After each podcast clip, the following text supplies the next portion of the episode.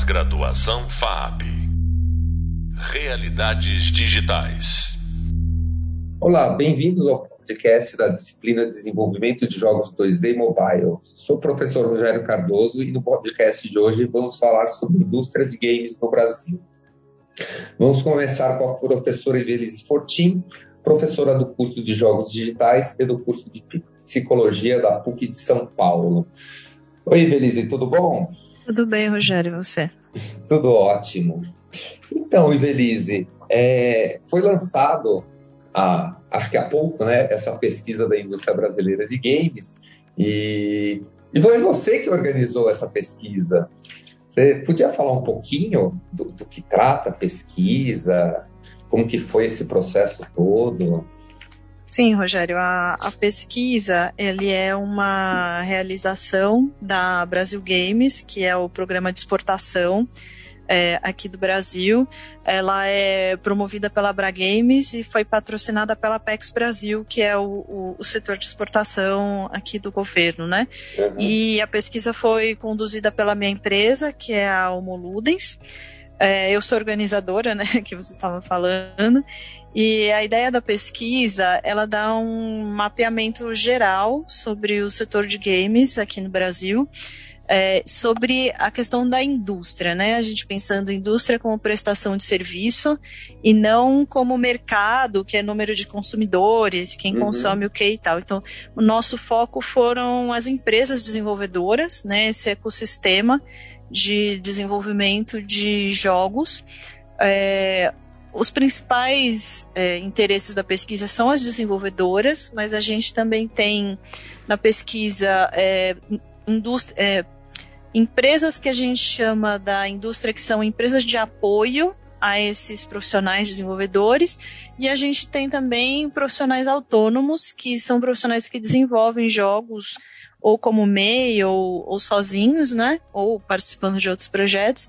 Então eles também estão refletidos aí na pesquisa. Legal. É, essas, essa parte das empresas de apoio, o que são essas empresas de apoio? As empresas de apoio são empresas que são prestadoras de serviço para as desenvolvedoras. Então, por exemplo, eu posso ter uma empresa que faz só localização de jogos e ela presta serviço para uma desenvolvedora, uma um escritório de direito que presta serviço para desenvolvedora, um escritório de contabilidade que presta serviço para desenvolvedora. Então, são empresas que também estão inseridas na produção de jogos, dando apoio, seja apoio técnico, seja apoio é, mais na parte de negócios e muitas principalmente na parte de negócios. E, mas elas não são exatamente produtoras, né, desenvolvedoras, elas não fazem o produto do jogo. Ah, entendi, entendi.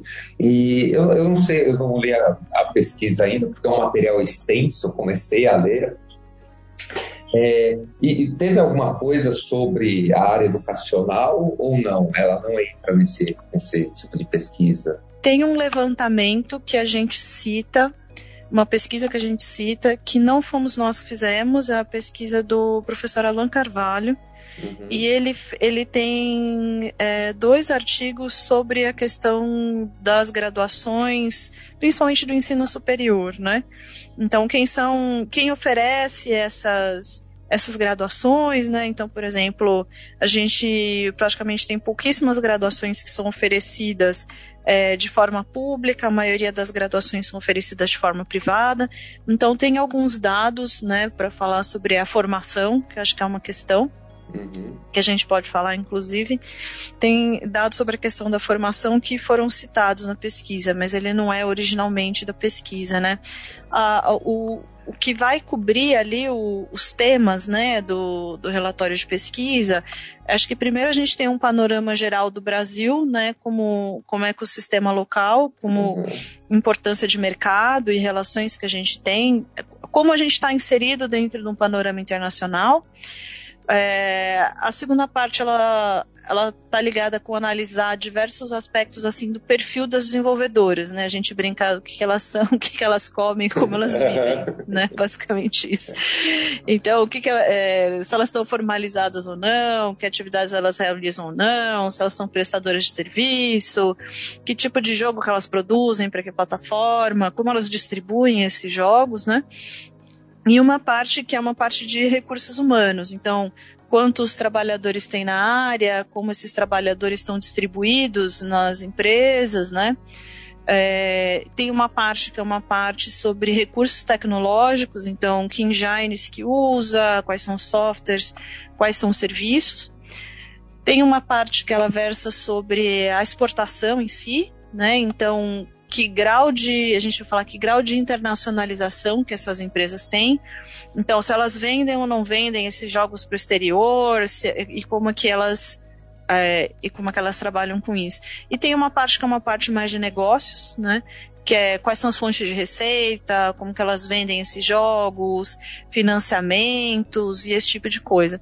E aí, para fechar a pesquisa, a gente tem uma parte que é falar um pouco do cenário atual das empresas e das perspectivas. Então, é lógico que falar do cenário atual ele passa por entender o que aconteceu com as empresas na pandemia de Covid-19, né?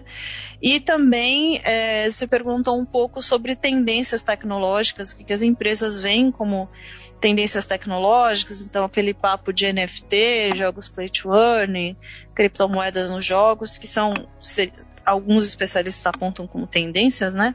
Uhum. É, então ele, a gente abordou isso também.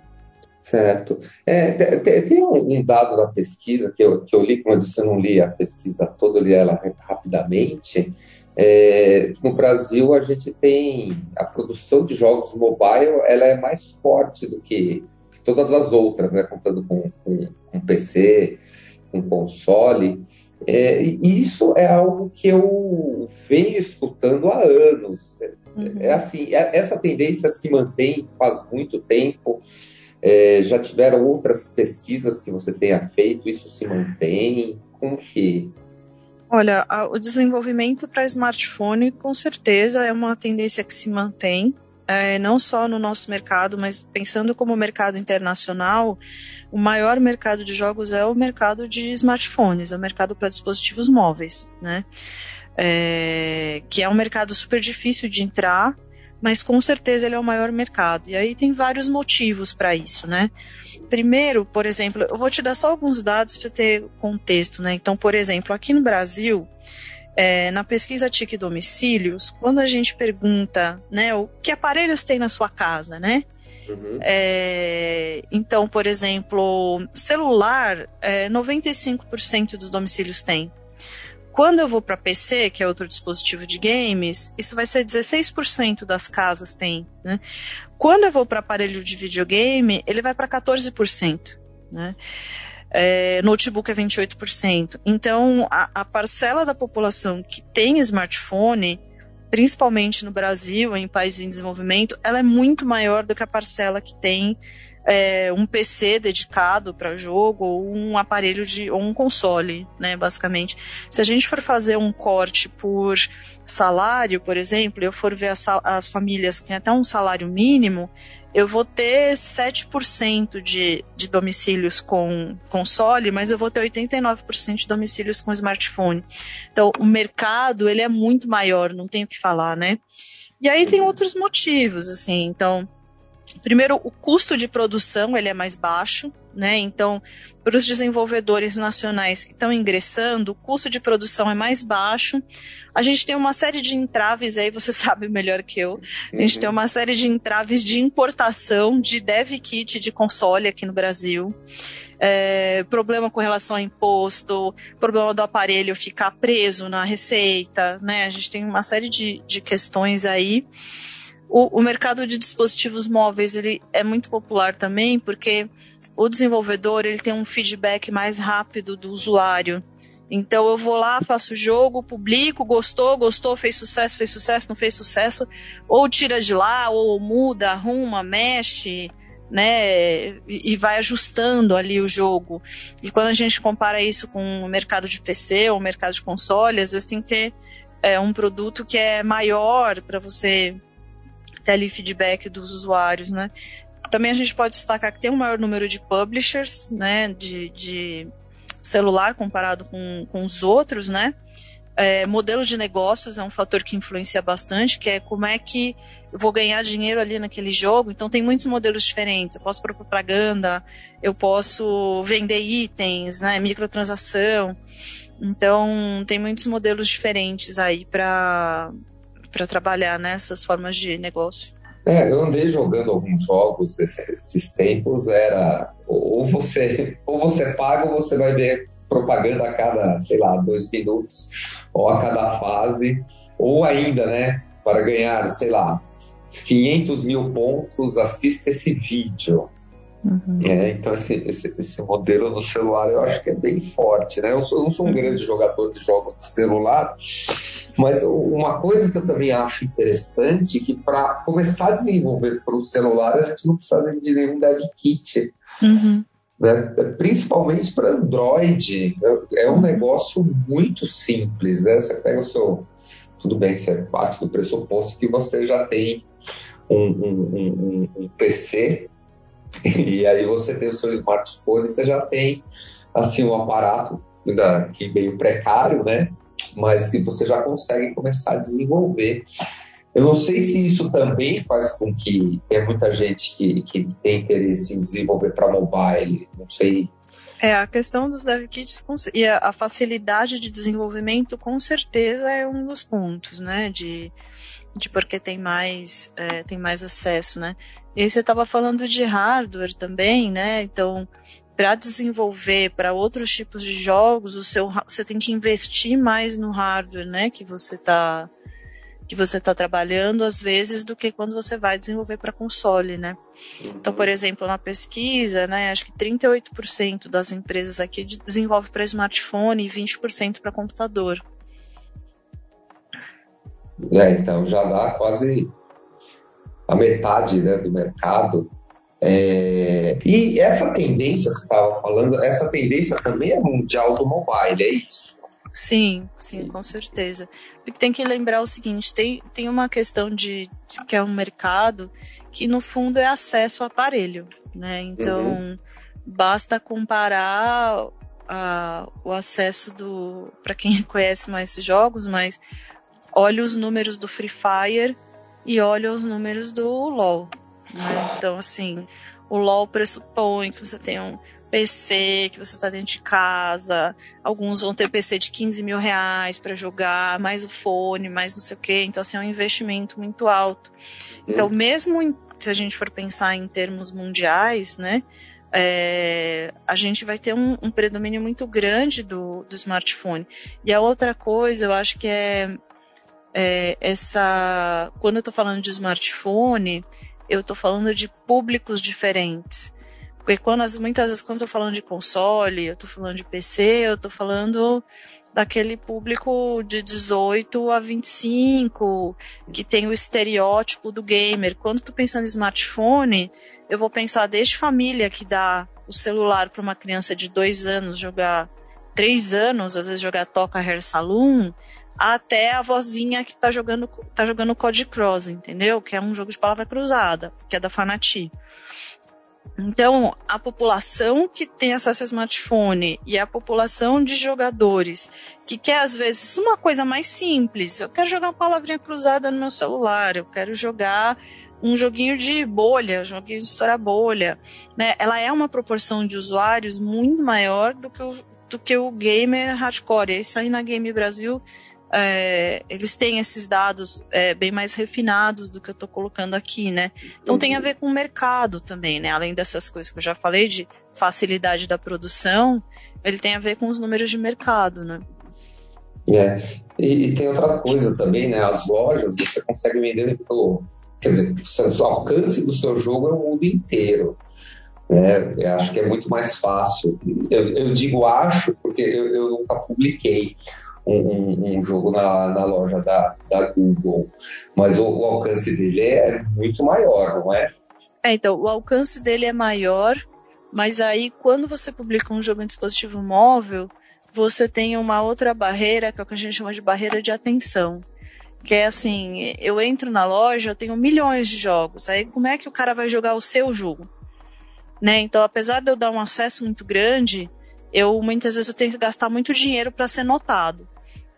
Né? Você fica perdido no meio da multidão. É, você fica perdido no meio da multidão. Então, por exemplo, tem empresas que gastam muito dinheiro com marketing. Tenho certeza que você já deve ter visto é, aquele joguinho que tem a propaganda da Jennifer Lopes né? Então, eles, é, é, um investimento de marketing muito alto que eles fazem ali. Jennifer, pensando que Jennifer Lopes é uma celebridade que deve ter comprado, cobrado uma fortuna para fazer propaganda de Coin Master, entendeu? Uhum. Então, assim, porque aí não basta você é, publicar, você tem que fazer esse jogo ser notado. Sim. E aí você tem várias formas de fazer isso. Tem gente que contrata influenciador, tem gente que põe. Mas, mas o, o diferencial vai ser o dinheiro do marketing. Tá, né? Não, eu, já vi coisas aqui no, no YouTube do tipo algum youtuber famoso falando de algum jogo obscuro. Né? Aí teve, assim, pareceu que, que ele ah, estava navegando numa loja e achei isso, né? Não se, não, não se, sabe qual foi a jogada de marketing que ocorreu aí, né? Se é, foi em geral, ou não. Em geral, a agência de. Porque essas, por exemplo, uma das coisas da indústria de apoio, né? Você tem empresas que ajudam na monetização dos jogos, você tem empresas de apoio que ajudam a é, ter as métricas, né? De se está funcionando a campanha e tal. Então tem empresas que ajudam nisso. Tem, tem uma outra questão que eu não vou entrar aqui, mas tem toda a questão de imposto, né? Quando faz essas transações internacionais e tudo mais. Mas é, o marketing ele, ele, ele vai ser fundamental para o jogo ser notado. Seja porque você pagou um influenciador, né? Eu estava vendo até tem uma polêmica, parece ter uma uma influenciadora aí que chama VTube, que fez propaganda de um jogo, e o jogo é um scan, assim, entendeu? Mas a influenciadora é um jogo do foguete, parece que você apoia dinheiro e depois você tira dinheiro ali do jogo, né? Mas uhum. aí depois o jogo não paga, e depois o jogo funciona. e foi uma influenciadora famosa aí que, que fez esse que fez essa propaganda, né? Recebeu. Ah, é, só voltando um pouquinho no outro assunto que a gente passou, que era sobre é, o ensino de jogos no Brasil, eu te, há algum tempo eu tive uma proposta que, é, que acabou não indo para frente para dar aula para o ensino médio, que o pessoal está colocando disciplinas de jogos no ensino médio também. Assim, é, eu, eu não sei com que viés, tá? era um negócio que, que me parecia, pelo, pelo que eu recebi, é, era para trabalhar com, com, jogos mobile, porque tinha que usar o Android Studio. E, e, isso daí, o ensino médio não entrou na pesquisa. Não, o ensino médio não entrou na pesquisa porque a ideia é o seguinte: a, esse, essas iniciativas, em geral, de ensino médio, elas são iniciativas que não é para o desenvolvimento e comercialização dos jogos. Muitas vezes elas são iniciativas no sentido de você ensinar é, lógica de programação para as crianças e, por exemplo, melhorar o ensino de matemática. Uhum. Então, elas não, em geral, esses jogos eles não vão ser comercializados, né? Eles são, o jogo é uma finalidade para um objetivo didático ali que você coloca, além de engajamento das crianças, né? Que das crianças e do adolescente, que ele é feita cada vez mais por meio de jogos, né? Sim. É, é, é que eu não sabia realmente, porque acabei não, não levando para frente isso daí. É, você teria mais, mais, algo para nos dizer na pesquisa que, que você acha relevante? É que tem muito dado, Rogério, mas. Eu convido quem está ouvindo a, a, ler a pesquisa. A pesquisa ela tem um resumo executivo, né? Tá no site da Bragames. Ela tem a pesquisa na íntegra, mas ela tem um resumo executivo. Eu acho que tem alguns dados que, que sempre a gente pode destacar, que é crescimento da indústria, né? A gente está uhum. com cerca de. É, a gente está com mais de mil desenvolvedoras de jogos agora né? Uma aqui no Brasil é uma indústria que emprega entre 12 e 13 mil pessoas, né? Mais ou menos é a nossa a nossa estimativa, né? E que a gente tem. É, e tem algumas coisas que eu acho que, que é interessante também é que a gente é, tá tendo uma qualidade desses jogos, né? Então a gente tem muitos jogos que é, ganharam prêmios, a gente tem muitos jogos que estão é, em plataformas e publishers grandes. Então, por exemplo, a gente tem jogo na Netflix, é, a gente tem jogo que está na Xbox, né? Então, é, acho que não só a gente aumentou o nosso número de produção, mas a gente também aumentou a qualidade dos jogos e a, a relevância dos jogos que a gente que a gente está produzindo, né? Acho que isso são são dados importantes. Tem outros dados de diversidade também que a gente pode destacar. Então, por exemplo, hoje a gente tem um aumento aí do número de, de mulheres, né? Apesar de ainda uhum. ser um número pequeno de mulheres que estão no, no setor de, de desenvolvimento, né? De, de jogos. Mas a gente tem um aumento aí e, e, eu acho que são, são questões importantes também. Bacana. É, eu estava aqui pensando no negócio, é, que acabou fugindo, né? Fazer podcast sempre esse é um problema, ficar batendo papo, porque eu passo um monte de, de, de, assuntos interessantes aqui na minha cabeça e eles acabam voando. Ah, deixa eu pensar aqui. Bom, é claro que a gente vai colocar os links no, no nosso material aqui da, da pesquisa e desse resumo executivo e acho bem legal, né? Bem legal essa pesquisa. Ah, sim, lembrei o que, que era. É, é, é desde, desde quando é feita essa pesquisa da indústria de games? Então, é assim, a pesquisa, a primeira pesquisa foi feita em 2014, é que a, a pesquisa tem financiadores diferentes, né? Uhum. Então, assim, a primeira pesquisa foi feita em 2014. Essa pesquisa que foi feita em 2014, quem patrocinou foi o BNDES. Uhum. E, e, o BNDES fez uma pesquisa bastante extensa, eles fizeram uma pesquisa de um ano né, sobre, sobre o assunto para fomentar o setor mesmo, né, com, com, relação a linhas de crédito, enfim, com relação a uma série de ações ali. Depois, quando foi na pesquisa de 2018, quem patrocinou foi o Ministério da Cultura, finado Ministério da Cultura, uhum. é, que fez esse patrocínio aí pensando em ações, principalmente ações de editais, também são ações de fomento à indústria, né? Mas aí mais na linha de que tipos de editais, que coisas poderiam é, que coisas poderiam ser interessantes do ponto de vista do, do poder público, do Ministério da Cultura. E esta pesquisa, ela é uma pesquisa que foi patrocinada pela Apex Brasil, que é o setor de exportação. Né? Então, a, a ideia da, da Apex Brasil, ao patrocinar a pesquisa, ela é uma ideia de entender melhor o setor, dar visibilidade para os nossos desenvolvedores, né? Porque eu acho que a, a questão importante é pensar que o games como produto ele nasce global, ele não nasce só para o Brasil. Uhum. Né? Então, eles têm muito interesse em, em como é que a gente vai tornar games um produto de exportação interessante. Tá, legal. Então, muito obrigado, Evelise. É, você acabou de ouvir nosso podcast sobre a indústria de games no Brasil. Sobre esse tema, convido você a saber mais no hub de leitura, e-book dessa disciplina bons estudos. Pós-graduação FAP Realidades Digitais